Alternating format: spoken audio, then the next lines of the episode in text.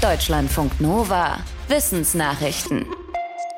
Autos knattern, Menschen rufen, Vögel zwitschern. Heute eine ganz normale Geräuschkulisse.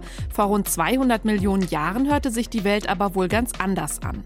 Ein Team unter Leitung der Chinesischen Akademie der Wissenschaften sagt, damals könnte das dominierende Geräusch das Zirpen von bestimmten Heuschrecken gewesen sein. Die Forschenden haben anhand von Dutzenden Fossilien die Zirporgane und Ohren damaliger Laubheuschrecken analysiert. Demnach waren deren Rufe ziemlich laut und hoch zwischen dem höchsten Ton eines Klaviers und dem, was ein menschliches Ohr noch wahrnehmen kann. Mit dem Auftreten von Säugetieren, die Insekten fressen, wurden die Rufe der Heuschrecken wohl immer höher, damit die Säugetiere sie nicht entdecken konnten. Das könnte wiederum die Entwicklung des Säugetiergehörs geprägt haben, weil sich die Säugetiere immer wieder an die höheren Rufe ihrer Beute anpassen mussten. Wie die Welt vor mehr als 200 Millionen Jahren tatsächlich geklungen hat, ist schwer zu sagen, denn damals begann auch der Aufstieg der Dinosaurier und welche Geräusche die machten, dazu gibt es bislang nur erste Vermutungen. Geldwäsche ist in der Europäischen Union nach wie vor ein Problem. Kriminelle suchen sich Wege, um Geld ausgeben zu können, das sie mit illegalen Geschäften gemacht haben, aber ohne dass auffliegt, woher das Geld kommt. Im Fachmagazin Applied Economics schreibt ein Forschungsteam, dass Kriminelle dazu immer öfter eine neuere Methode benutzen über falsche Rechnungen. Das heißt, der Wert einer Ware wird falsch angegeben, zum Beispiel für ein Kunstwerk. Wie viel Geld eigentlich hätte bezahlt werden müssen, lässt sich oft nur schwer nachvollziehen. Die Forschenden haben ausgerechnet, dass in der EU so jedes Jahr rund 1,7 Billionen Euro gewaschen werden. Je nach Szenario mache diese Art der Geldwäsche bis zu 17 Prozent des gesamten Handels aus. In den letzten Jahren habe sich die Zahl verdoppelt. Laut der Studie stiegen die Zahlen vor allem, wenn Kriminalbehörden schärfer gegen andere Formen von Geldwäsche vorgingen. Dann suchten sich die Kriminellen eine Alternative, die noch schwieriger aufzudecken ist. Die Forschenden empfehlen, generell mehr gegen Steuerhinterziehung zu tun und mehr Kriminelle für Geldwäsche zu verurteilen.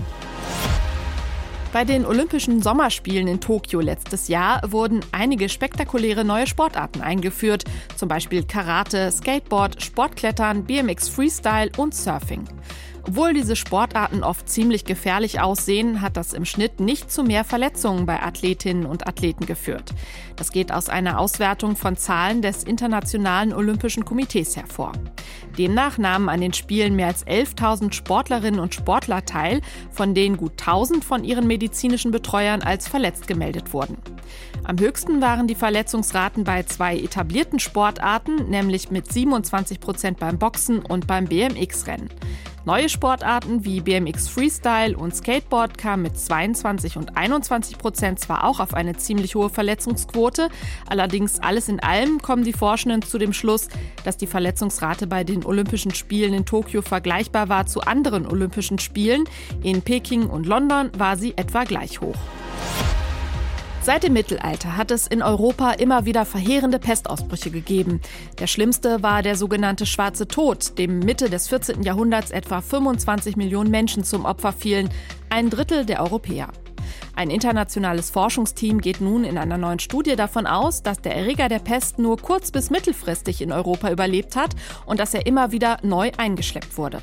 Zum Beispiel über Händler oder durch Kriege. Die Forschenden stützen sich auf ihre Berechnungen zu Nagerpopulationen. Sie sagen, in Westeuropa sind wilde Nagetiere einfach nicht häufig genug, damit der Pesterreger sich dort dauerhaft halten und ausbreiten kann. Der Krankheitskeim, das Bakterium Yersinia pestis, kommt vor allem bei Nagetieren vor. Nach Meinung von Fachleuten springt er auf den Menschen über, wenn Flöhe, die vorher zum Beispiel eine infizierte Ratte gebissen haben, nun einen Menschen beißen. Über den Mars fegen immer wieder starke Winde, die sogenannte Staubteufel bilden. Das sind Luftwirbel, die nur kurze Zeit bestehen, aber große Mengen Staub mitreißen. Der Mars Rover Perseverance ist jetzt von so einem Staubwirbel getroffen worden und hat dessen Geräusche aufgenommen. Darüber berichten Forschende in der Zeitschrift Nature Communications. Sie hoffen, dass sie mit Hilfe der Aufnahme mehr herausfinden können über die Struktur und das Verhalten der Wirbelwinde und damit auch über das Klima und die Atmosphäre auf dem Mars. Sie könnten zum Beispiel Aufschluss darüber geben, warum der Wind auf dem Mars an manchen Stellen sehr viel Staub mitreißt und an manchen nur sehr wenig. Perseverance ist zurzeit im G-Zero-Krater auf dem Mars unterwegs. Dort gibt es besonders viele Staubteufel. Sex bei Schlangen ist offenbar deutlich besser als bisher vermutet. Denn Schlangenweibchen haben eine Klitoris. Das zeigt eine neue Studie aus Australien. Dafür hat eine Wissenschaftlerin erstmals diese Organe bei Schlangen seziert. Die Schlangenklitoris sei herzförmig, je nach Art zwischen weniger als einem und sieben Millimeter lang, habe eine Art Schwellkörper und viele Nervenenden. Es sei naheliegend zu vermuten, dass diese Organe empfindlich auf Berührung reagieren. Möglich sei, dass die Schlangenklitoris beim Sex Signale an andere Geschlechtsorgane wie Eileiter oder Vagina sende, zum Beispiel um das Eindringen des Penis zu erleichtern. Der habe bei vielen Schlangenarten nämlich Stacheln oder Haken. Dass es so lange gedauert hat, um die Schlangenklitoris zu finden, hängt laut der Forscherin auch damit zusammen, dass die Untersuchung weiblicher Genitalien lange ein Tabu war. Deutschlandfunk Nova